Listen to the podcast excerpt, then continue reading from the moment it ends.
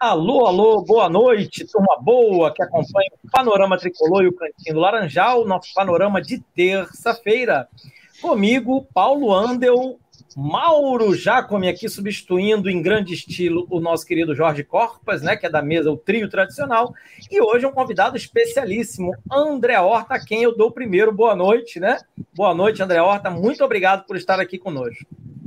Boa noite, Edgar. Boa noite, Mauro. Boa noite, Paulo. É um grande prazer estar aqui no Panorama e no Cantinho. Maravilha. Paulo Andel, tudo em cima?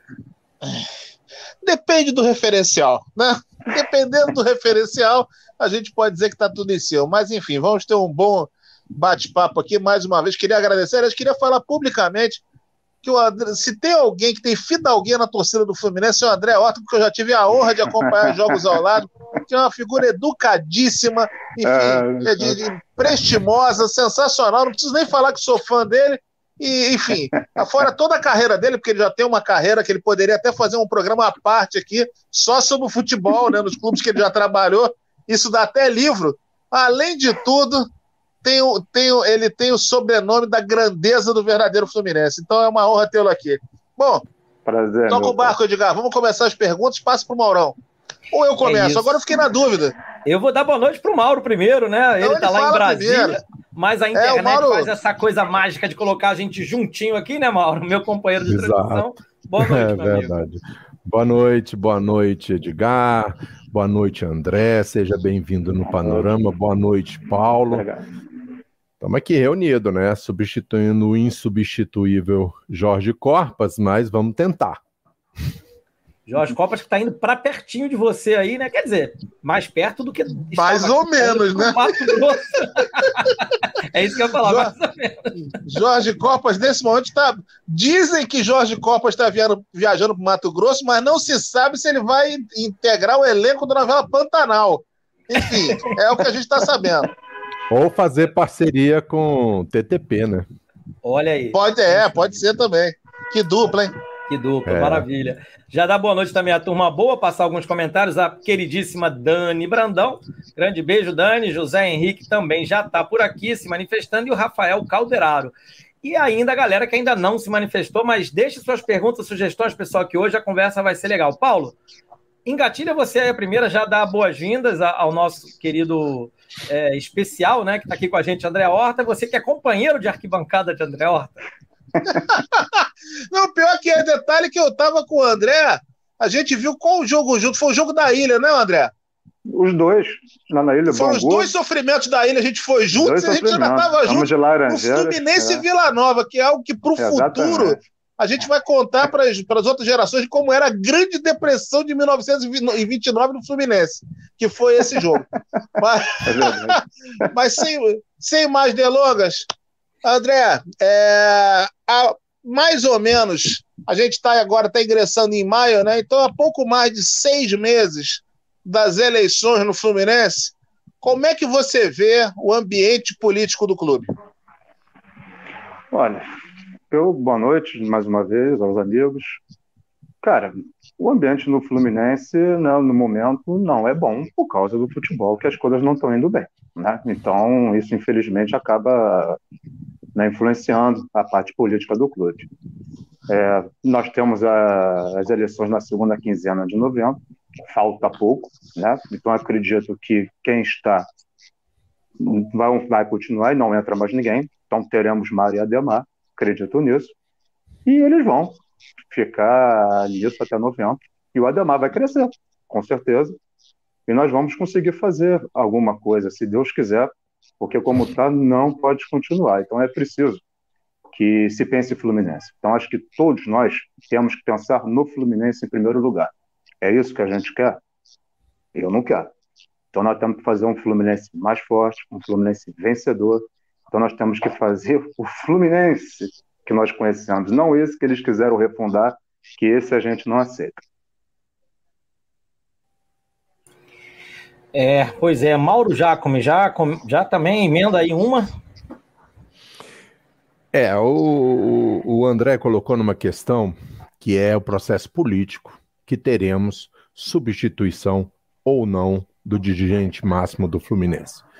E aí eu faço um link com Francisco Horta, né, que foi um ídolo, né, um ídolo da torcida tricolor, talvez, eu não sei precisar, mas acho que foi uma, ou pelo menos que eu acompanhei foi o presidente que era um ídolo da torcida, né, pelo que ele fez com o Fluminense. Os outros presidentes, alguns bons, mas aí houve uma queda. Então, Francisco Horta, ele tinha uma visão diferente de futebol. Uma visão que hoje, a cada dia que passa, se tem menos no futebol. O que, que os dirigentes hoje pensam? Eu quero tudo para o meu time e nada para os outros. E aí o que, que acontece naturalmente com o futebol? Cai. A gente está vendo o processo agora na Inglaterra, que, ao contrário disso, eles estão pensando ao contrário, vamos ganhar todo mundo. O futebol inglês está aí chegando em praticamente, provavelmente, pode ser até que tenha uma final mais uma vez entre dois times ingleses, sem Não. contar as conquistas, né? Bom, fazendo o link agora definitivamente com Francisco Horta, Francisco Horta tinha uma visão de curto, de médio e de longo prazo. Curto porque ele já montava um time para ser campeão. De médio prazo, né, ele procurava trocar esse time, fazer trocas. Houve críticas, inclusive eu não gostei de algumas trocas que ele fez, mas enfim, ele procurava movimentar. E longo prazo ele pro, pro, procurava tornar todos fortes também. Hoje nós temos essa visão. E o Fluminense, infelizmente, depois do Francisco Horta, como eu falei, uns mais, outros menos, mas começou um processo de, de, de decadência, né, em termos de, de direção do clube. Hoje os dirigentes pensam, como você falou, né? Os dirigentes hoje pensam desse tamanhozinho, né? Como seria o Francisco Horta hoje nesse futebol medíocre que se tornou o futebol brasileiro? Não só o Fluminense, foi de uma forma geral. Mas hoje, não sei, porque naquela época você tinha mais jogadores também, né? Eu, infelizmente, não pude ver aquele time jogar porque eu tinha entre 2 e 4 anos. Então, comecei a acompanhar em 80. Então, para mim, o time mesmo do Fluminense é o do Tri, do Campeonato Brasileiro, né? E com o presidente Manuel Chuat, que foi um ótimo presidente, o único que eu vi, né? Sim, de presidente de grande nível do Fluminense. Ele hoje poderia fazer alguma coisa, mas fica mais difícil por causa do nível de jogadores. E o nível de dirigente? Porque o da época dele era outro. Era outro, tinha mais respeito. Você pensava, como você disse, no, no outro clube, no co-irmão, né, como se fala. Agora não. Você vê essa liga que eles estão querendo fazer. Então, o Flamengo, mais cinco clubes de São Paulo e os outros. E os outros? Eles vão jogar sozinhos? O Flamengo sempre pensando nele? Você não pode pensar só em você. O Fluminense também não deve pensar só nele. Tem que pensar em fazer um campeonato bom, ele sendo um grande time e ele ganhando o campeonato. Um campeonato de nível. Não é isso que a gente vê hoje no estadual, que infelizmente é um nível ruim. Né? Tem os grandes, mas o Vasco é muito fraco hoje, o Botafogo agora que melhorou um pouquinho. Né? Mas os pequenos não são como os da nossa época que a gente via. Tinha o América, você tinha o Bangu, né? você tinha o Goitacás que até podia incomodar. Os pequenos, Olaria, Madureira, eram chatos nesses times. Agora não, então fica difícil. Eu acho que ele ia ter dificuldade hoje em fazer isso por causa da, do egoísmo dos demais dirigentes, né? Do, até do baixo nível que a gente tem de, de dirigente hoje. E da qualidade também baixa de jogadores. Porque se a gente quisesse montar um grande time do Fluminense, hoje, esse time que tem aí, muitos não jogariam nos melhores times que nós vimos. Porque os de antes eram melhores né, com raras exceções que tem agora aqui. Então seria difícil para ele nos dias de hoje, mas muito por causa dos dirigentes dos outros clubes que não iriam querer fazer e não teriam também né, o conhecimento e aquilo que eu disse, seriam egoístas pensando nele, que é o caso como o Flamengo faz e os outros fazem. Ô André, só fazendo um parênteses antes de passar para o Paulo, quando você falou em grande time, muita gente que nos acompanha, muita gente que está assistindo, não chegou a ver o Fluminense da máquina. Mas o Fluminense chegou num determinado momento, em campo, oito jogadores de Copa do Mundo, sendo que vários campeões de Copa do Mundo. Então, eu nunca vi, sinceramente, a não ser em situações muito especiais que pega um time e joga todo na seleção, é. mas eu nunca vi em seleção brasileira um, aliás, em clube, um time com oito jogadores que jogaram em seleção brasileira e me, não me falha a memória, quase todos titulares. quase todos titulares. Um dos poucos jogadores que não era titular em 1970, que foi o Paulo César, porque o titular da posição era ninguém mais, ninguém menos Rivelino, que era agora o seu parceiro. Ô, ô Mauro, Edgar, deixa eu só fazer um acréscimo breve ao que o Mauro estava falando. É, eu, assim, basta dizer que 1976, que é logo ali, mas ao mesmo tempo daqui a pouco completa 50 anos, é o ano da maior média de público da história do Fluminense. De lá para cá, principalmente dos anos 70 até os 90, nós conquistamos inúmeros títulos, mas nada chegou perto daquilo. Por quê? Porque a torcida do Fluminense tinha total confiança no que estava sendo feito. Né? É, é, tanto que essa média nunca mais se repetiu. É, é, é, você pega jogos hoje do campeonato estadual, ou mesmo partidas mais obscuras do brasileiro, que tem 7, 8, 9 mil pagantes. Quando você vai para 76, público 38 mil, 44 mil, é, é outro universo. A máquina, ela, ela merece ainda um capítulo especial do melhor livro da história do Fluminense, por tudo que ela representou. É, e, uma, e, uma, coisa eu estava falando também, Jacome, agora eu esqueci porque eu já falei demais, eu me intrometi muito, então a palavra é do Edgar. Não, maravilha, eu vou só fazer um, um, uma pergunta. Eu ia muito na linha do Mauro, mas o Mauro já te fez a pergunta né, sobre esse momento atual, mas da política, na verdade, o Paulo, né, sobre a política, mas e você tocou num ponto, André, que também é um ponto interessante, que é o futebol, as coisas não estão funcionando, e isso reverbera, evidentemente, para o cenário político. Você acredita que é mais fácil resolver ali dentro do campo e aí a política vai se ajeitando ou você acredita que tem que ter uma ruptura, que tem que ser o contrário? Não, futebol tem que ter o resultado. Se você tiver as vitórias, você vai ajeitando as coisas. Se você tendo vitórias, você pode ter o título, né? Então é aquilo. O clube, como o Fluminense, vive de títulos. Tem que ter todo ano o título. E não basta o estadual. O estadual é muito pouco. O estadual é bom para a garotada de 6 a 12 anos, que ainda não sabe que o estadual né, não tem aquela importância que tinha na nossa época. Né? Então, hoje, para a gente, tem que ter também a Copa do Brasil, tem que ter o brasileiro. Ganhar o estadual, legal. Agora foi bom porque eram 10 anos, né? Então a gente ficou numa fila que, pô, o estadual foi muito bem-vindo. Ainda mais em cima do nosso maior rival. Mas a gente precisa de mais. Então tem que ter título. Mas para ter título tem que ter time. E nós montamos um elenco melhor do que era do ano passado? Até que sim mas você escolheu o treinador errado. Aí você fala que o time foi construído para ser protagonista. Mas como é que você vai ser protagonista com o Abel? Não é o Abel, não é o cara do protagonismo. Aí vai ser o Diniz? Bom, o Diniz tem um estilo de jogo totalmente diferente. Para você ver como é que eles ficam perdidos nisso também. Você contrata um treinador que joga mais para trás. Depois você coloca um outro que joga para frente e não consegue cuidar da parte defensiva. Esse é o grande defeito do, do Diniz. Entendeu? Jogar para frente é ótimo, sou totalmente a favor, mas você tem que ter cuidado. E o problema do Abel não era os três zagueiros. Não são três zagueiros o problema. O problema é a forma como você joga. Você jogou com três zagueiros, dois volantes e os dois alas, mas lá atrás. O time não sai, não marca na frente, não abarca. Não adianta.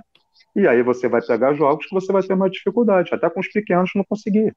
Tanto que os melhores jogos nossos foram com time reserva, para você ver no estadual. Aquele jogo contra o Vasco podia ter sido uma goleada. Né? Foi 2 a 0 mas podia ter sido uma goleada. Então é aquilo. Eu acho que tudo se resolve dentro de campo, com vitórias, mas você tem que ter time. A gente agora tem um jogo amanhã de Sul-Americana. Será que vamos ganhar? Tomara que sim. Mas se ganhar, ainda dá? Será que ainda dá? A gente vai sempre torcer para que sim. Sempre. Mas agora ficou difícil. Então vai focar o quê? Copa do Brasil? É mata-mata. Mata-mata tudo é possível. Né? Pode ganhar um time, inclusive mais fraco que o Fluminense. Mas nós temos chance. E se não ganhar? O objetivo é o quê? Ficar nas quartas de final, oitavas de final? Isso não é planejamento. Planejamento é ser campeão. E se você não for campeão, você tem menos receita. O título da Copa do Brasil é importante, porque te põe na Libertadores, é um título de expressão e você ganha um bom dinheiro. E o Fluminense, qual é o problema hoje? Pires na mão, falta de dinheiro. Então tem que ter uma outra visão. Porque sempre esse planejamento, quando ele é feito, ele é mal feito. Porque não temos laterais. Atacante de velocidade está escasso. Só tem o ganso ali de meia. O Natan não consegue jogar. E aí? Como é que você vai ganhar um campeonato sem laterais? Você tem dois na direita que não dão. Você tem três na esquerda que não dão também. E aí? Brasileiro você não tem como ganhar sem laterais. Não é? Então não dá, não tem como. Você pode pôr o sistema que quiser, o treinador que quiser, que você não ganha. E sem jogador de velocidade lá na frente. O Cano, coitado. Só ele e o Arias lá jogando. Não aguenta o campeonato inteiro. Então é aquilo. Você tem que ter vitórias para tudo ficar bem. A gente quer que tenha vitória. Eu não quero que o Mário continue. Mas eu quero que o Fluminense seja campeão da Copa do Brasil, consiga ganhar a Sul-Americana, ganhe o brasileiro e ele caia fora do Fluminense, porque o Fluminense não é isso que está. Esse, mal, esse planejamento ruim, né, essas contas aprovadas, esses 41 caras por aclamação aprovando o orçamento, dois contra, isso não existe. Isso aí não é o Fluminense. Não é o Fluminense mesmo que eu, que eu quero. Eu quero um Fluminense totalmente diferente. Acredito que a maior parte da torcida quer isso também. Porque quem gosta disso? Não é possível. O cara acha que isso seja bom. Não tem nada bem. É, Paulo Andel. Vamos lá. Quer, quer, quer passar perguntas aí do pessoal ou eu sigo? É, não, na verdade eu ia sim chamar a atenção o comentário do Diniz. Ah, teve uma pergunta que o Horta até respondeu já nessa fala dele, então eu até botei na tela no mesmo momento, perguntando se com o Diniz iria, e o Horta já, já deu a visão dele ali, né? É, daqui a pouco, se ele quiser voltar, mas eu queria deixar esse comentário, Paulo, para a gente não esquecer, né? O, um pretenso candidato que lançou um vídeo suspeitando das mídias independentes tricolores, dizendo que todas elas são vendidas e coadunadas aí com esse modus operandi. E, então, queria que você deixasse essa palavra, né? Você, como fundador aqui do Panorama, é, deixar bem clara essa resposta para esse cidadão. Bom, cara, é... primeiro lugar, é, o Panorama já Panorama do, e Tricolor e Cantinho do Laranjal já emitiram uma nota conjunta publicada no site do Panorama e assinada, né? Assinada por mim como editor do Panorama e assinada pelo Marcelo como editor do Cantinho. Acho que a nota é bem está bem, é, bem clara em relação ao que ela quer dizer. Mas, enfim, quanto aos comentários do pretenso candidato, o que eu posso dizer é que o Panorama vai completar daqui a dois meses, dez anos, dez anos de programação diária. É, o Panorama é o site de conteúdo próprio, sem reprodução de notícias é, e sem cópia de materiais com maior conteúdo dentre os grandes clubes do futebol brasileiro. É, nesses 10 anos, a soma dos autores que passaram pela casa, que ainda continuam, faz um total de mais de 40 livros, sendo 30 sobre o Fluminense. É, então, assim, esses são alguns números que dizem mais ou menos quem nós somos.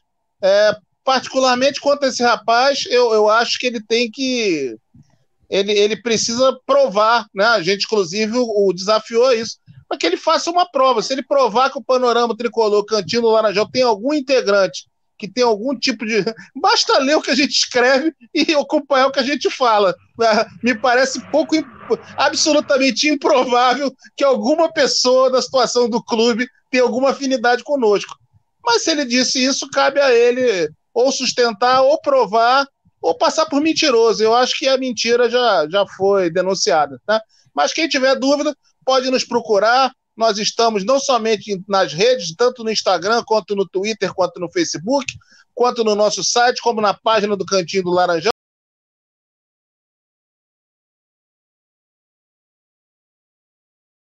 Como na Wikipedia do Fluminense, como no acervo da Biblioteca Nacional e do Museu do Futebol. Esse é o nosso currículo. Maravilha, Paulo, é isso. Para não deixar aí é, palavras soltas ao vento aí do, do, cidadão. Bem falado. Vou passar aqui um comentário, né? André, é para você falou de lateral, e aí o José Henrique se animou aqui te perguntou por que não dá oportunidade para os laterais da base. O que, que você acha disso? Eu acho que deveria dar. Na direita a gente tem o Jonathan, né? O garoto foi até bem na, na Copa São Paulo. Eu acho que você pode dar opção, porque não tem para onde correr. É, a janela fechou agora, né? Então só mais para frente que dá para contratar. Então, mas vai trazer da onde? Da Série B, Série C, de fora. Eu acho que tem que dar da opção da base mesmo, né? Você tem o Marcos Pedro, o GFT e o na direita o Jonathan não tem muito para onde correr. Mas também não vai ser simples para os garotos, né? Não vai ser simples, porque entrar nesse momento vindo de derrotas seria complicado, né? Mas vai chegar um momento que eles vão ter que jogar, porque ou vai improvisar o Iago Felipe ali na, na lateral, eu não sei, não acho. Outro dia inventaram o Caio Paulista, né, na ala direita, já jogou na ala esquerda também. São as invenções do futebol que põem tudo a perder. Não, você não pode fazer isso. Aí depois você piora, tirando o Caio Paulista, colocando o Fred na frente para jogar com cano. São coisas assim que não tem como você achar que vai dar certo. Isso é desespero. Então você sem laterais não consegue jogar. Vai ficar no improviso e vai ter que puxar os garotos. Não vejo como não fazer isso e quando abrir a janela vai ter que contratar. Vai ter que contratar. Mas não vai ser simples achar, não. Passar mais uma aqui, Paulo, para a gente girar, para a gente não perder, senão eu vou me perder nos comentários. O Rafael Calderaro perguntando, André, queria saber de ti, né, se você acha possível o Mário perder o pleito sem o voto online. Acho, acho sim, com ou sem voto online, que deveria ser online, né, para falar a verdade, mas acho que sim, até porque ele mesmo joga contra ele. Esses resultados ruins o afastam cada vez mais da reeleição. E as atitudes dele, né? As coisas que ele fala, assim, parece que ele não gosta da torcida, né? E aí o dá os dois treinos. Bom, eu dei bem mais de dois treinos. Ele com certeza não deu nenhum. Então ele jamais poderia falar isso. Aí tem um companheiro dele que fala que nós nunca assinamos cheque, né? A gente tem que ouvir isso também. Acho, acho possível, sim. Acho que o Fluminense tem oposição, sim. Tem oposição, sim. Basta se unir. Os egos não podem existir de maneira nenhuma. Você tem um nome hoje, como eu já falei, que é o Ademar, é o único que apareceu e, e pôs né, pra, na rua a candidatura dele. E tem que ser ele. Então não adianta ter também três caras na oposição. Aí o Mário ganha. Não adianta ter dois caras na oposição. Você não pode dividir votos. Tem que ter um só. Quem apareceu não foi ele? Então, Ademar, tem que ser com ele até o fim, todo mundo se juntar e fazer um Fluminense melhor.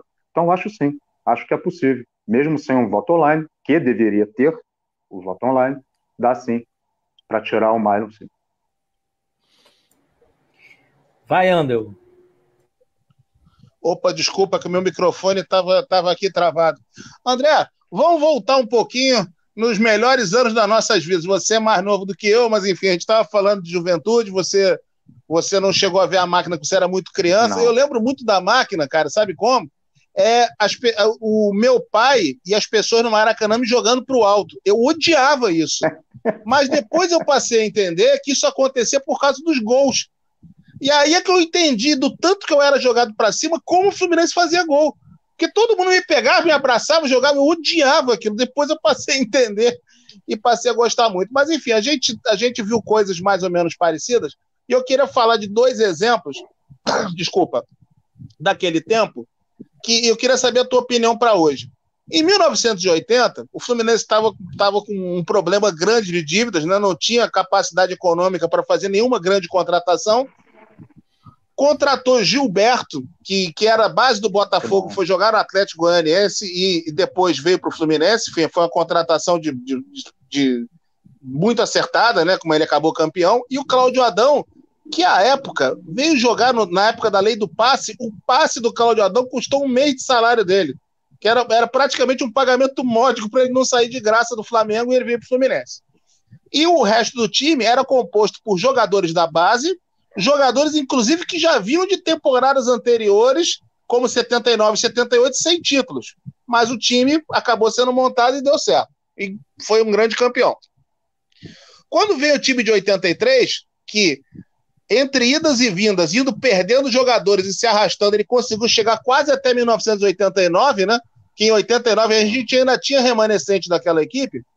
Aquele foi um time basicamente montado com jogadores vindos, é, jogadores jovens, vindos é, sem, sem nenhuma, sem, sem currículo, né?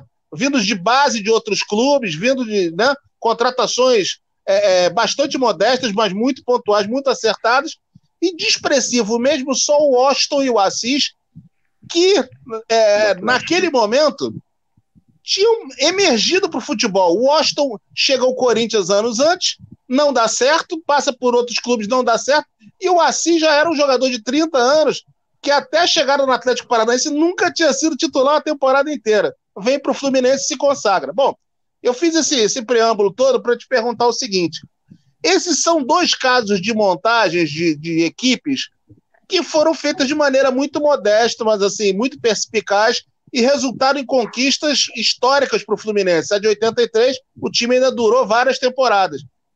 Então, é, hoje, a gente monta times é, com base em contratos de seis meses, ou né, no, de seis a doze meses, e sempre liderados pelos empresários que apoiam as equipes. Você vê uma maneira de romper com esse modelo, de modo que o Fluminense pudesse não exatamente ir às suas raízes, mas que ele pudesse ter um outro tipo de planejamento para a montagem de seus elencos? Eu te pergunto isso porque, na sua própria palavra, né, você comentou, a gente sabe que você deu muitos treinos e entende do assunto. É, o Fluminense montou um elenco sem um treinador. Aí trouxe um treinador. E agora mandou embora e colocou outro. Nenhum dos dois deu palpite sobre o que foi montado. É, então, assim, a minha pergunta é: você, você, tem, você acha que há viabilidade de montar elencos em sistemas parecidos com a de outras épocas que nós tivemos sucesso? Ou o que determina isso hoje é apenas o poder financeiro? Paulo, é possível, mas aí você vai ter que investir naqueles famosos olheiros que existiam antigamente. Aí você tem que ter olheiro no sul, olheiro no norte, olheiro no nordeste, no centro-oeste. E não são só quatro, não. Tem que ter um em cada estado. Você tem que investir nisso. Porque esses jogadores que vieram muitos do Sul deram certo aqui também. Né?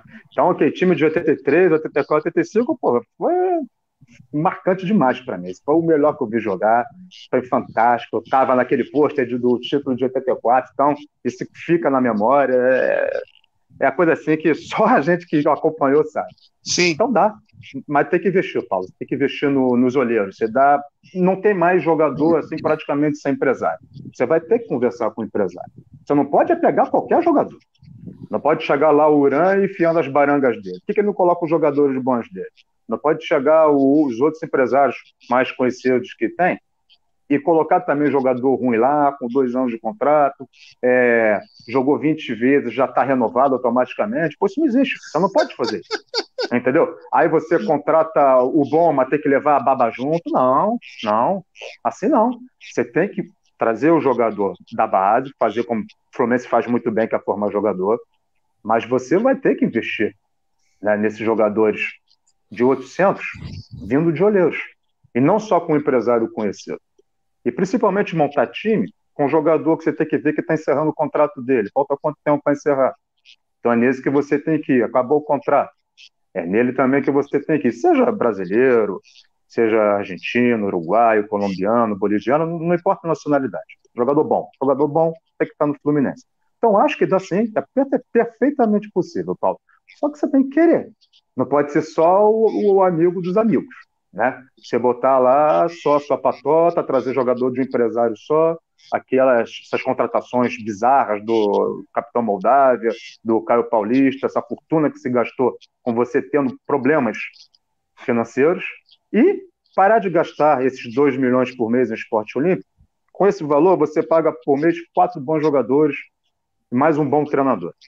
Então você tem como fazer sim. Basta querer e basta pensar no Fluminense.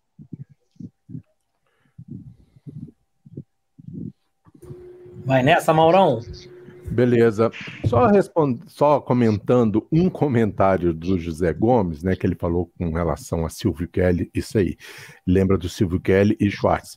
Na realidade, o time que o Kelly montou praticamente foi praticamente todo o time titular que foi tricampeão, né? O Schwartz só contratou um jogador e aí foi a cereja do bolo, que foi o Romerito, né? Romerito. Que era o único craque consagrado daquele time a maioria dos jogadores foram apostas, né? Que ele trouxe é. do Sul, subiu alguns meninos da base, que era o caso do Ricardo e do Delay, né? Então, assim, o Delay já vinha desde 80, né? Mas, assim, ou seja, era um time que era aposta. Muita gente criticou absurdamente quando esses times entraram. Depois deu Ô, Mauro, Mauro só para lembrar, três dias antes da estreia do Fluminense do estadual de 1983 contra São Cristóvão, o Ricardo nem ia jogar. Quem ia jogar era Carlos Eduardo, o zagueiro que veio do uhum. Itabaiana. E, e a última hora se contundiu, o Ricardo foi alçado à condição de titular e o resto todo mundo sabe, né? Uhum. Claro que ele nunca mais ia sair, porque foi um dos maiores zagueiros da história do clube, né? Exato, mas eu quero mostrar mais ou menos a perspectiva que aquele time tricampeão, campeão brasileiro, como ele foi montado ao contrário do Horta, que o Horta, quando montou o Fluminense, só trouxe craque, só trouxe não, vários outros jogadores também compunham elenco, mas eram craques consagrados. Já eram jogadores campeões do mundo, jogador que jogava na seleção brasileira, ou seja, isso, a, a visão daquela época era exatamente isso. Eu já vou chegar no topo porque eu não preciso percorrer isso, e do topo eu vou colher todos os frutos que eu preciso. É né? uma visão totalmente diferente de futebol, que nenhum presidente depois dele é, é, teve muito isso, a não ser na época da Unimed, que aquele time de 2012 também já claro. trouxe vários jogadores consagrados e tudo, mas mantendo a, a proporção. É, é, eu nunca vi um, um, um presidente do Fluminense, pelo menos, e quase nenhum clube, ter a visão que o Horta tinha com relação à montagem do gol. Eu me lembro, eu morava aqui em Brasília, André, né? E aqui tinha um, um, um jornal, o Jornal de Brasília. Eu, eu, passava, eu morava em Anápolis, aliás, naquela época, né? Na, 70, no começo da montagem do time em 74, eu mudei para Brasília em 75, mas a, o começo da montagem, em janeiro de 75, né? Eu ainda morava em Anápolis, só vim no meio do ano. E aí, meu tio assinava o Jornal de Brasília. Cara, a primeira coisa que eu fazia, André, de manhã era correr pro jornal e ver se o Fluminense tinha contratado mais alguém. Deixa eu ver aqui. Quando eu olhava aquele time, aquele, opa, hoje contratou fulano e tal, eu falei, meu Deus do céu, onde esse time vai parar? então a, a, relação toda que eu falo, o, o, Zé Gomes, é com relação a isso, né? Que o, o Francisco, ninguém teve a visão do Francisco Costa, pelo menos quando eu acompanho futebol lá desde do início dos anos 70. Mas eu vou na realidade, eu, é só para comentar o que o Zé Gomes falou aqui com a gente. É, o, com relação a técnico, né? O Fluminense acabou contratando o Fernando Diniz. O, o, o, pessoal sabe que eu sou muito crítico do Fernando Diniz. Às vezes eu fico até brincando aqui com o Edgar. Edgar defensor do Fernando Diniz e eu sou contra, né? Então, beleza. Mas assim, eu estou esperançoso, sinceramente, estou esperançoso. Eu não gosto, não gostei dos trabalhos do Fernando Diniz, teve pontos bons, mas Acho, eu sempre falo, né, que ele, tomara que agora ele tenha lido o resto do livro, né, que é a forma de jogar, ele aplicou é. algumas coisas, mas faltaram outras contextos ou ele não sabia fazer ainda. É. Uma coisa eu tenho certeza, que o time do Fernando Diniz vai jogar muito diferente do time que jogou do Abel, do Marcão, do Odair, do Roger. Pelo menos falando dos quatro últimos aí. Com certeza vai jogar muito diferente. Se vai dar certo, eu não sei. Mas o, o, ao contrário dos outros técnicos que você consegue fazer ali um, um, esquema de jogo, muitas das vezes mais defensivo e depois deixa o pessoal se virar lá na frente, o do Fernando Diniz, ele tem que ser planejado. É um jogo planejado. Você acha que o Fluminense tem jogadores é, necessários para a visão de jogo que o Fernando Diniz tem? Tem alguns sim, mas é o que eu falo, você não tem os laterais, ele vai ter essa dificuldade de jogar. E aí você tem o André, né, que é um ótimo jogador, consegue trabalhar bem essa bola. Você tem o Ganso, que trabalha muito bem a bola. Né? Infelizmente, um jogador de frente nosso que caiu muito foi o Luiz Henrique. Ele tem muita qualidade técnica, mas não consegue mais fazer. Então, né, desde que ele foi vendido, não consegue jogar. Aí você tem até o Felipe Melo, o Nino que consegue também sair do jogo. Mas e se eles não jogarem? Quem vai fazer? O Wellington? Não sei se dá. O Martinelli talvez, mas os laterais não. E lá na frente, o Arias pode ser, mas não é muito do Cana, do Fred, esse tipo de, de jogo. Aí ele vai ter que usar muito o bigode, porque o bigode é mais rápido. Ele vai precisar de jogador dando assim mais velocidade lá na frente. O bigode vai ter que acordar, porque esse dia contra o um jogo contra o Curitiba, ele parece que não entrou em campo, nós ficamos com menos dois. Então você tem que ter muita intensidade. O Iago tem intensidade, mas não tem a qualidade técnica suficiente. O Nonato também tem intensidade, mas assim, não tanta qualidade também. Então fica um pouco mais difícil, entendeu? Mas é claro que esse time de agora é melhor do que ele estava em 2019. Então ele pode conseguir fazer um, um trabalho melhor. Mas, assim, o problema é o atrás. Porque o time vai perder a bola na frente, o meio fica sempre desprotegido. Então a bola passa sempre fácil ali. Onde vai ficar o André, onde vai ficar o Iago, não está tendo uma marcação ali. Então essa bola costuma passar, e aí sobrecarrega os zagueiros, e aí acaba a gente perdendo o jogo, como aquelas derrotas para Havaí, CSA e por aí vai. Entendeu? Se é o dono do jogo, é o protagonista, como o Fluminense deve ser um protagonista, mas para jogar da maneira dele, você tem que ter um elenco um pouco melhor do que está isso aí. Mas dá. E que vai ser melhor também que o Abel e que os outros, e diferente, não tem a menor dúvida. A menor dúvida que vai ser muito diferente. Vamos torcer para dar certo. Ou seja, no pior do cenário, a gente vai se divertir, né? Que é o que a gente não vem conseguindo fazer vendo jogos do Fluminense até aqui. Ó, o Jorge está até me sacaneando aí, viu? O Jorge, não, já vou chegar lá. Mas antes eu até deixei esse comentário do Zé Gomes, que é um pouco isso, né? Ele até emendou aquele comentário em cima do, do que você falou lá, Mauro, que ele, enfim, trocou uma bola contigo, que ele tinha prazer de ver, e eu queria engatilhar isso para o Paulo também comentar, mas antes, Paulo, vou passar o comentário, mas você fala muito disso, né? De que o Fluminense, embora tivesse sofrido, não vencido títulos durante muitos períodos, eram equipes que jogavam, entravam em campo com a mentalidade que o André trouxe assim que iniciou a fala dele, de entrava para ganhar, entrava para buscar os títulos.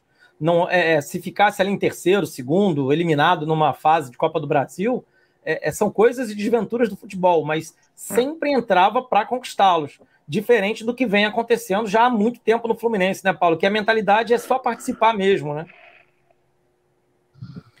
O Edgar, é que eu sempre pontuo aqui. É, a gente sabe que entre 1900, por exemplo, né, 1986 e 94, que foram nossos nove anos sem títulos, o Fluminense teve vários jogadores é, de qualidades questionáveis, mas também teve outros jogadores de grande categoria também. E por mais que o Fluminense não tivesse ganhado os títulos, vamos lá. Nesse período só, a gente foi às semifinais do Brasileiro de 1988, ganhamos a Taça Rio, decidimos o estadual de 90, chegamos à semifinal do Campeonato Brasileiro de 91, é, chegamos à final da Copa do Brasil de 92, num dos maiores garfos de todos os tempos, todo mundo sabe. Chegamos à final do Campeonato Carioca de 93 e chegamos ao último jogo do campeonato de 94 podendo ser campeões, embora não fosse uma decisão que se houvesse empate um terceiro clube seria campeão. Ou seja, o, é, a gente não conseguiu por vários fatores, mas um deles foi o azar, porque protagonista o Fluminense foi, né? Ninguém pode garantir que vai ser campeão. Agora, um time como o Fluminense tem que estar tá brigando pelos títulos e não se contentando com a coadjuvância. Ah, minha meta é ser sétimo lugar no brasileiro para ir para a fase para fase de pré da Libertadores. Todo mundo viu aí o que aconteceu com o negócio de fase pré, né? O que, que dá nisso? Então, ah, eu acho que a lição tinha que ser aprendida desse jeito. É muito diferente desses 10 anos agora que foram encerrados.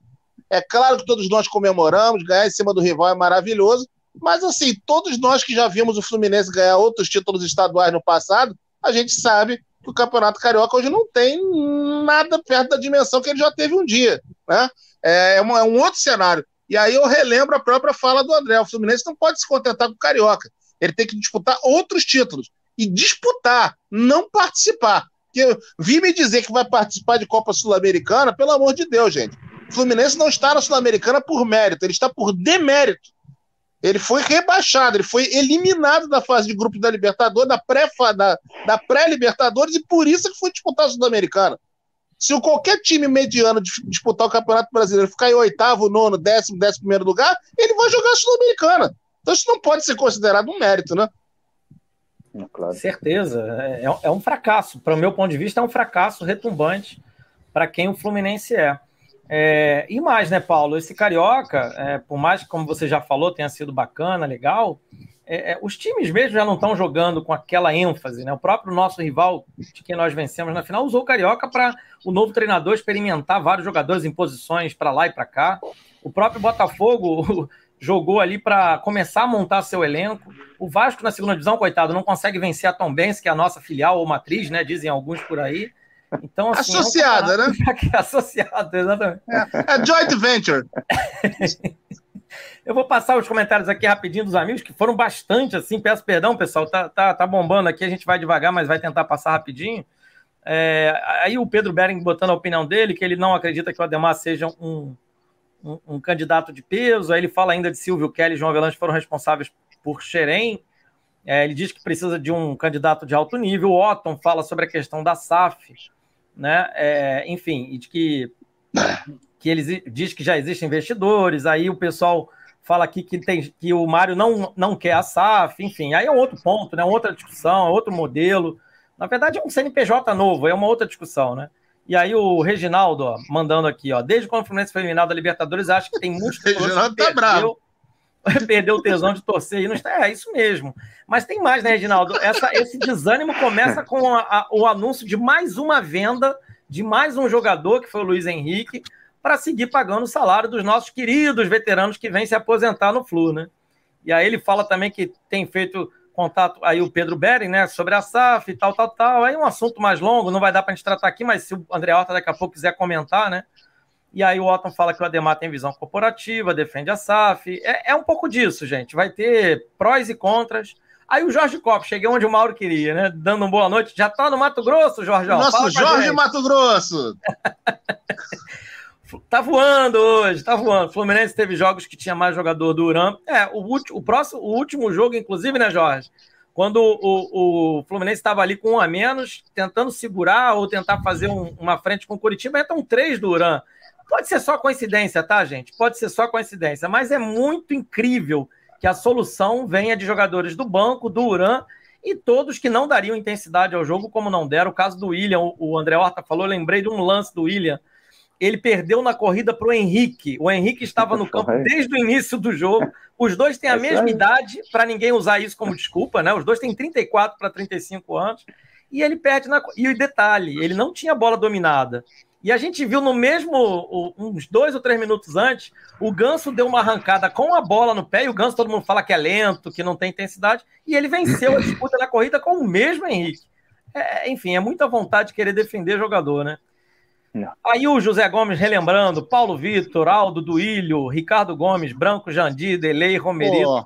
Tatu, Casalvim, é. que saudade. Ou melhor. e ainda tinha. eu não vi, vocês viram, né? É, e no tempo, Edgar, que a gente fala hoje é. muito de opções, né, de peças. O Fluminense era cheio delas. O Fluminense tinha o Wilsinho, tinha René, tinha Leomir, tinha Paulinho. Então, assim, as alternativas para o Fluminense mudar as partidas. O Paulinho a gente até brincava, né? Que o objetivo do Tato no primeiro tempo era cansar o adversário para o Paulinho entrar no segundo tempo e detonar, né? Basta dizer que o Paulinho, pô, quem acompanhou o futebol, o André tá aí de testemunha, o Mauro também, o Leandro foi um dos maiores jogadores da história do futebol brasileiro. E a única expulsão que o Leandro teve na carreira por agressão foi um pontapé que ele deu no Paulinho, já cansado de ser driblado. Maravilha. Como diziam alguns narradores da época, né? Eu me lembro bem, alguns comentaristas, eles falavam muito, né? Que o Tato derrubava e o Paulinho matava, né? Era questão dessa. Estratégia, né, Mauro? E aí você, o Paulo lembrou bem um outro jogador que foi o Leomir. O Leomir, Leomir. foi importantíssimo. Ele era o titular até o Romerito chegar, mas o Leomir era um cara esse que é auxiliar técnico do Abel. O Leomir tinha uma, uma, uma função muito interessante no Fluminense. Ele é um cara que, depois que passou a ser reserva, mas também ele entrava como o René, que o Paulo também lembrou, eram jogadores que davam uma dinâmica no Fluminense muito grande. Aliás, o Paulo até escreveu sobre isso, né, Paulo? É, muita gente saiu exaltando só o Abel Braga, por, enfim, mais um título carioca, mas você lembrou que Leomir, como auxiliar, é, pois é um é. grande nome, o, né? O Leomir tem, tem duas fases. Uma fase como jogador com grandes conquistas e depois como auxiliar técnico, ele teve em todos esses últimos títulos e ninguém dá uma linha sobre ele. Sabe? É, é uma coisa realmente impressionante. Cê, cê, vocês, é, naquele gol do Assis de 83, né? ele marca o gol no Raul e sai correndo paralelo à linha de fundo e vai para aquele canto, o Leomir aparece correndo, sem, sem, sem chuteira, descalço, fazendo a maior festa. Ah, chama muita atenção. Toda vez que eu vejo aquele gol, eu percebo o Leomir correndo já sem chuteiras, sem nada, para comemorar com o pessoal lá perto da bandeirinha de escanteio. Meu amigo, a gente estava a três segundos da eliminação quando o Assis chutou a bola. A gente estava eliminado do campeonato. Então, assim, aquela é uma das maiores vitórias de todos os tempos, né? Claro. Sensacional. Ninguém se cansa de ver aquele, aquela imagem de novo, né? Sempre Posso só fazer mais um comentário desse Vai jogo? Luta, Maurão. É, esse jogo eu estava ouvindo, depois eu ouvi no rádio, era um jogo em que o João Saldanha comentava e eu acho que quem narrava aquele gol era o do Alcei. Acho que era na Tupi, alguma coisa assim, né? Não tenho certeza. Mas era muito interessante porque um repórter foi entrevistar o Carbone, né? E perguntou, tipo assim, agora já era, né? E o Carbone ficou muito irritado com ele. Não, ainda vai dar tempo, a gente ainda vai ganhar esse jogo. Ele acabou de falar isso, o narrador, que eu acho que era o do Alcei, narrou o gol, né? O lance chegando e marcou o gol. Quando o João Saldanha, no final do jogo, foi comentar esse jogo, ele pediu para repetir esse lance, desde a pergunta do repórter até o gol, mais ou menos umas 10 vezes, cara. Sensacional. O, o, o, o, e aí o Pedro fala aí, né? Um, é uma crítica que muita gente faz, inclusive, né, sobre o desmonte da máquina. É, depois, até se o, se o André quiser comentar, mas deixa eu passar aqui, se eu não vou ficar atrasado com os comentários. O Marcelo já emenda aí sobre amanhã que esse time tem a obrigação de vencer o jogo e mostrar dedicação. Eu, eu posso. Edgar, vai lá, vai lá, eu, eu posso roubar temporariamente o lugar de honra do André e falar sobre a máquina desmontada? Claro. Só para falar o seguinte, tá? A máquina desmontada tinha em campo é, o Wendel, Edinho, Pintinho, Marinho Chagas, Rivelino, Doval. Então, assim, é, não dá para. A máquina desmontada ela é muito maior do que times que o Fluminense teve durante os outros 30 anos conseguintes, na maior parte dos casos, entendeu? Assim, eu entendo o que aconteceu, era uma operação de risco, o Fluminense realmente perdeu os jogadores, mas assim, quando a gente olha a escalação da máquina em 77, né? Assim, você olha para aqueles jogadores e fica assim: é esse que era o time que era, que era derrotado, que era o time fracassado? Gente, é só olhar a escalação. O que não agora, claro, eu, um sonho que eu sempre tive, André, era teu pai ter sido presidente com a Unimed junto. O que, que, que não ia acontecer no Fluminense, ah. cara? É, Pô, isso é fantástico mesmo. Meio de campo, né? Breitner, é, Rumenig no ataque, Paulo Rossi, por aí vai, né? É, com certeza. Com certeza. Tanto que ele trouxe o Baia para cá, né, para fazer né, um amistoso. E só para fechar, que eu já falei demais, gente. O, só sobre, voltando sobre o Fernando Diniz, tá? Eu não sou daqueles que odeiam o Diniz e não sou daqueles que são apaixonados. Eu vou respeitar e vou torcer muito por ele. Eu só espero que o Diniz não me arrume de fazer saída de bola com o pé com o Fábio Manuel, tá? É só isso ah, que eu fazer. quero. Mas vai e outra coisa, viu? Isso, e outra coisa, eu espero que o Edgar volte a comentar os jogos nos jogos que o Diniz estiver na frente. Hein? Amanhã já estamos lá. Teremos um bom debate. Não vale, né? Amanhã não vale. Amanhã Ô, André, não tempo nem de. Deixa eu te perguntar, porque daqui a pouco tá acabando, é rapidinho, né? Quem é seu Meu grande ídolo no futebol? No futebol? Ah, tem que escolher um daqueles de 83, 84. Não tem como, vai ser Romerito, vai ser um cara desse aí mesmo. Esse sim, de jogador, né? Agora, se for falar generalizar, aí vai ser o, meu coroa mesmo, né? Não tem como ser diferente. vai ser ele. Esse é o meu espelho. É, esse já, esse é o concurso, né? Eu tava falando do é, campo esse mesmo. É o esse do é o concurso, esse aí não... Esse aí, quem viu, viu. Aliás, o Mauro falou né, disso, de um dirigente que é ídolo para muita gente da, da torcida. E esse fenômeno voltou agora com a questão da SAF, né? Dos donos de clube, recebido no aeroporto, torcedor se ajoelhando, beijando. Quer dizer, o Horta viveu isso sem precisar que fosse um dono do clube, né? Apenas com a sua é. visão estratégica. E só com o dinheiro da, dos ingressos, tá? E assim, com dinheiro, dinheiro até futuro, às vezes, Não né, tinha televisão, não tinha anúncio, não tinha patrocínio, né? Compre que, Compre a, torcida que a torcida garante. garante. Exato. e, e, eu me lembro isso, disso, isso é se eu não me engano. Falar. Não, rapidinho, Mauro, só para não perder, senão às vezes. Muita gente tem reclamado de não haver nenhuma promoção para esses estádios vazios de agora, né? Você veja, olha que contrassenso, que contraponto é, desagradável, né, Mauro? Vai aí, vai. O aí. ingresso dessa quarta é 60 reais, não é isso? 60, novo, e não muda. É. o, o, o, isso que o Paulo, que a gente estava falando, que o Paulo falou da compra que a torcida garante, saiu uma reportagem depois do final do campeonato de 83, desculpa, de 75, estou confundindo, de 75, o final do campeonato de 75, o Fluminense foi campeão, teve uma reportagem, se eu não me engano, no placar, em que aparecia a arquibancada do Fluminense repleta, né? E, tipo assim, fazendo uma alusão a, esse, a, esse, a essa, esse, que era quase que um jargão do Horta, né? De compra que a torcida garante. E confirmando aquilo que ele falava lá atrás, quando começou a montar. Nossa, mas está montando um time muito caro, muito caro, não vai dar conta de pagar. Com, a torcida vai garantir. E teve uma reportagem que mostrou que o Fluminense foi a melhor média de público do campeonato com a maior arrecadação, e aí fazendo um paralelo com o que ele falava e com o que realmente aconteceu. Ou seja, visão de negócio clara e óbvia, né? É, o... time bom leva torcida, gente. É, é simples. Exato. Time, time bom vitorioso leva torcida. É. Time que busca honestamente o resultado, né? Eu, porque, assim, só para lembrar de um episódio triste, porém feliz no final, 2009, quando o Cuca chegou e fez aquela limpa no elenco e de fato botou para jogar quem estava comprometido, aquela arrancada, a média de público foi sensacional. Foi, todos os jogos, dentro e fora de casa do Fluminense. Então é, é uma coisa muito simples. Isso aí o futebol modernizou, mas isso não muda. Né? Time bom, honesto, que busca resultado, leva. Com garra, que, que a torcida. O time que joga com garra, com atitude, pode até perder que a torcida aplaude. Eu lembro para vocês aqui, Fluminense e Vitória.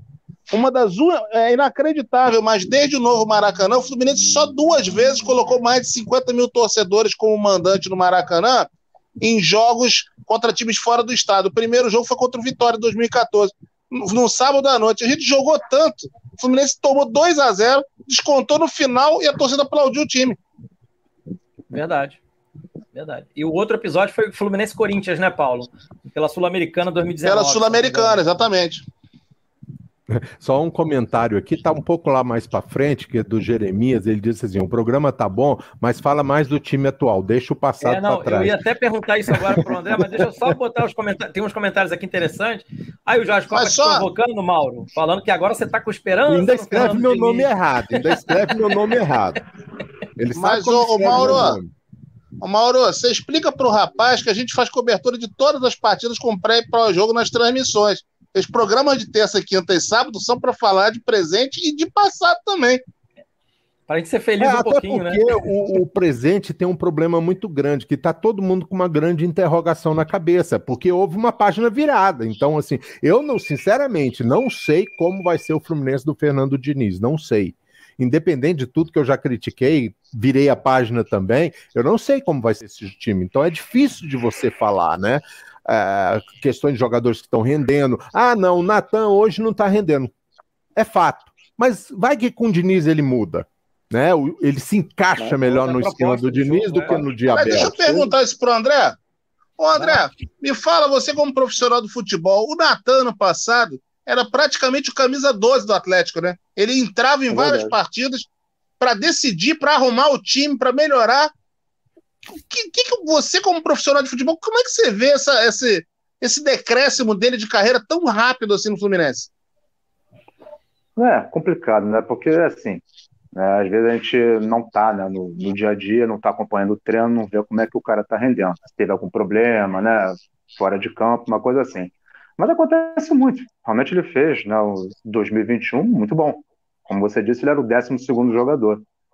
Acabou que eu achei que foi caro vindo, né? Ele custou caro, tanto empréstimo quanto salário. É, não teria feito esse investimento, mas ele é um jogador que poderia ser mais útil. Talvez na mão do, do Diniz ou de um outro profissional que joga de uma outra maneira, como é o Cuca, você bota um futebol um pouco mais para frente, o cara renda mais.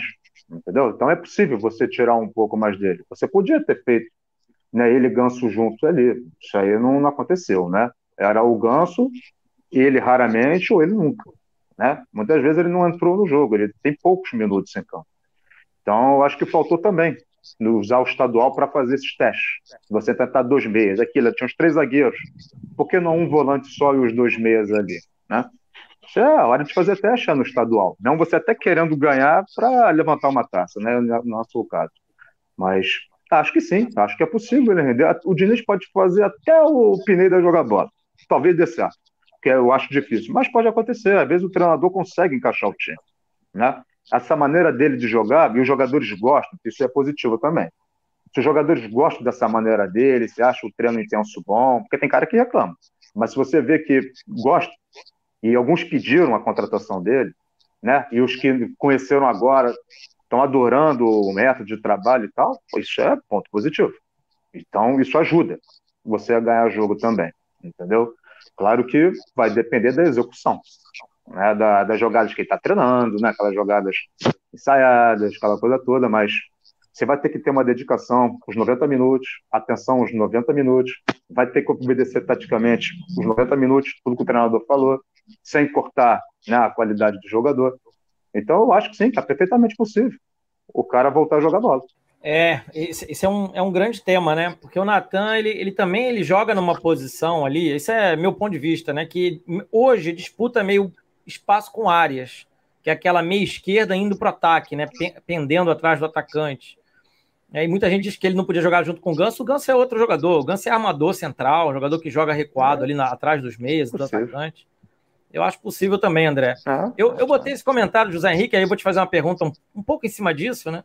É que todo mundo quer escalar o Fluminense, e a gente aqui também brinca muito disso, é evidente. Ele fala que só vai acreditar no Diniz amanhã se ele escalar Fábio, Iago na direita. O Jorge também pediu Iago na direita. Olha aí a loucura. É. Ô, loucura, desculpa, amigo, não chama vocês de louco, não. A loucura não pode vir a gente ter vários laterais no elenco e já estamos cogitando jogadores de outra posição. É, é, é, isso que eu quero me referir à loucura.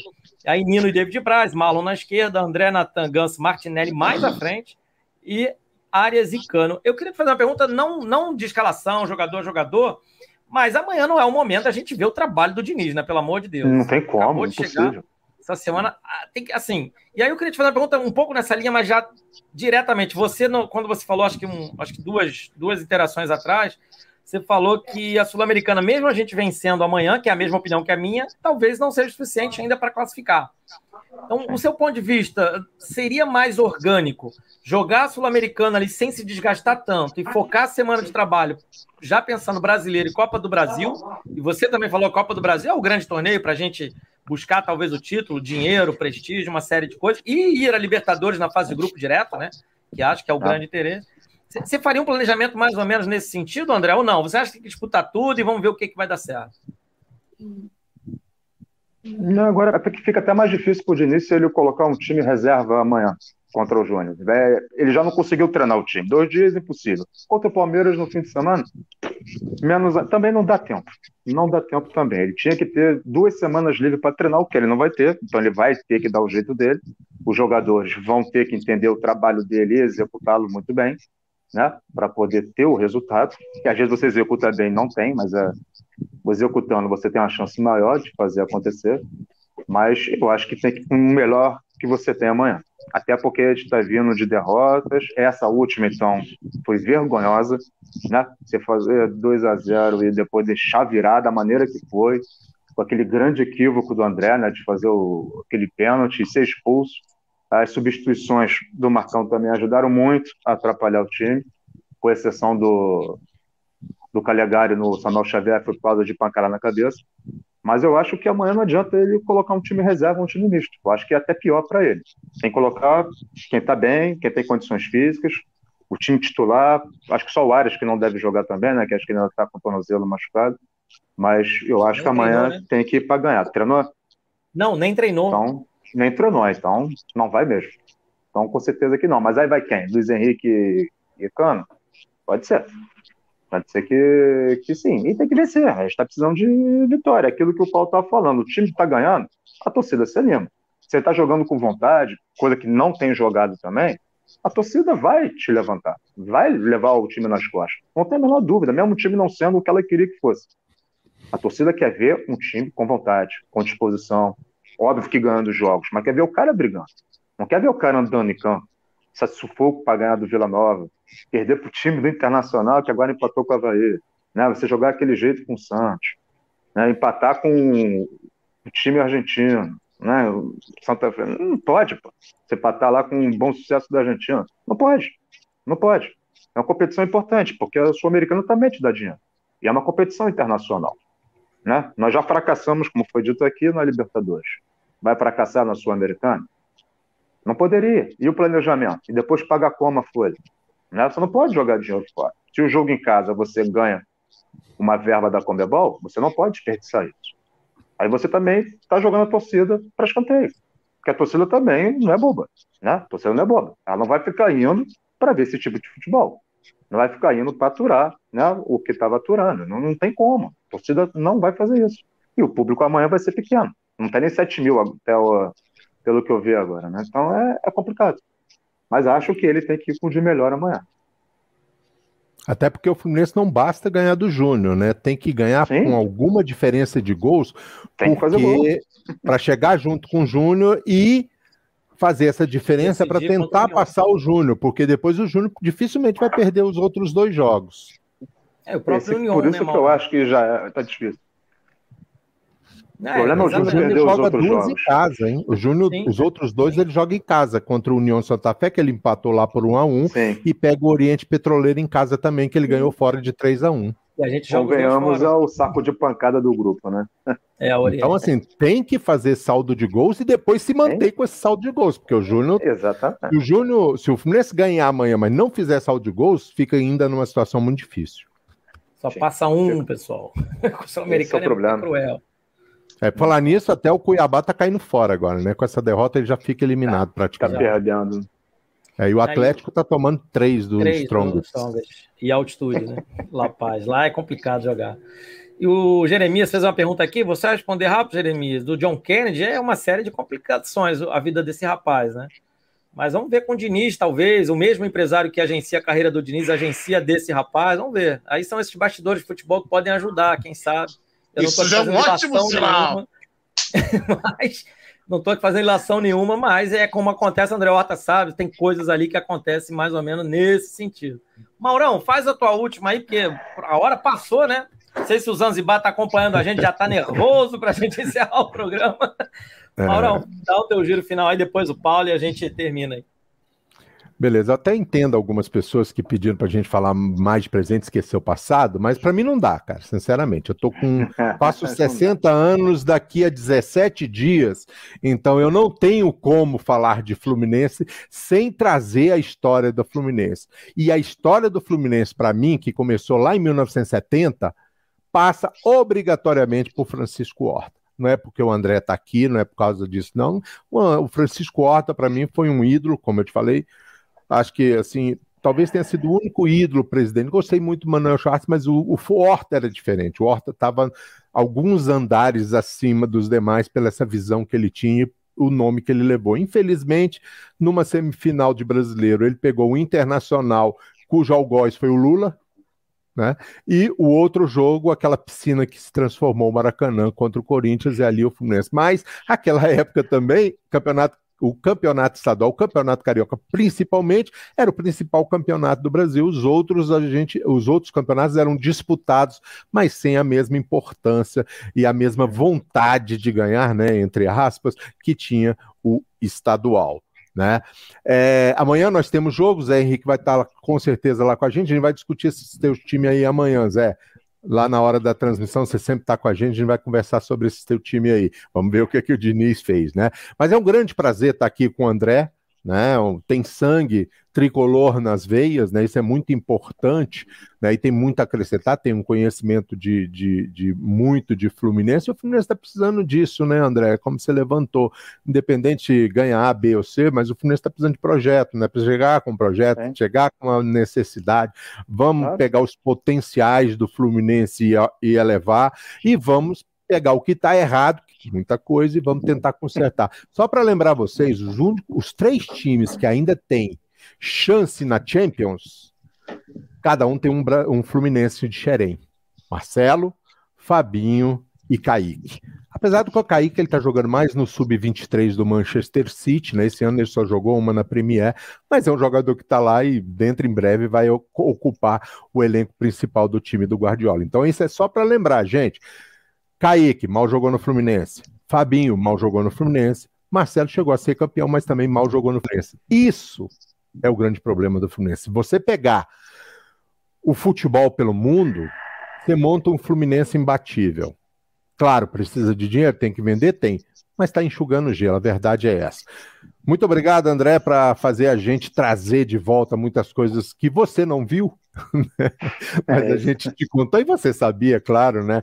Mas é, é um, prazer, um, grande, um grande prazer para a gente aqui estar tá falando de Fluminense, das, das, da época áurea do Fluminense, ou das épocas, né?